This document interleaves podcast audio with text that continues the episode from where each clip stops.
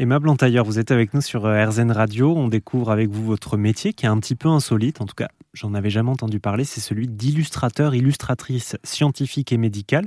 Euh, si on devait le définir, votre métier, comment on le ferait? Donc, un, illustrateur scientifique et médical, c'est quelqu'un qui va vulgariser euh, des notions scientifiques complexes uniquement par le dessin et par l'illustration.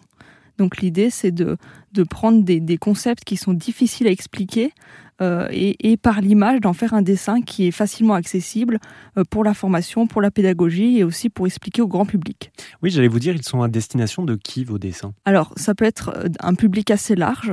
donc, soit on peut s'adresser au grand public de manière large pour leur expliquer des, des notions scientifiques de manière simple. Par exemple, des parents euh, ou des, enfants pour leur expliquer euh, l'opération qu'ils vont subir Oui, exactement. Dans le cadre médical, c'est plutôt cette application-là qui est utilisée et c'est un vrai avantage. Et, en l'ayant testé, c'est vraiment un plus pour pour ce public en tout cas et pour ses patients. Et donc au-delà des, au-delà des patients, ça a vocation aussi, j'imagine, à former?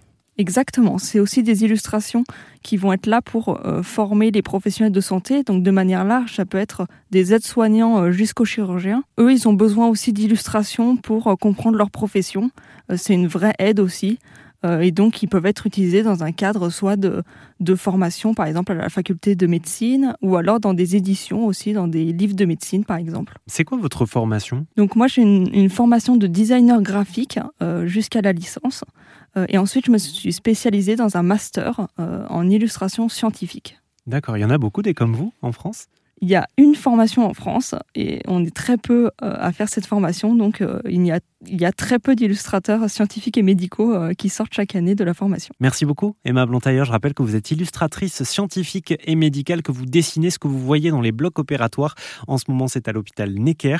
Je vous mets toutes les informations relatives à votre métier, évidemment, sur rzn.fr.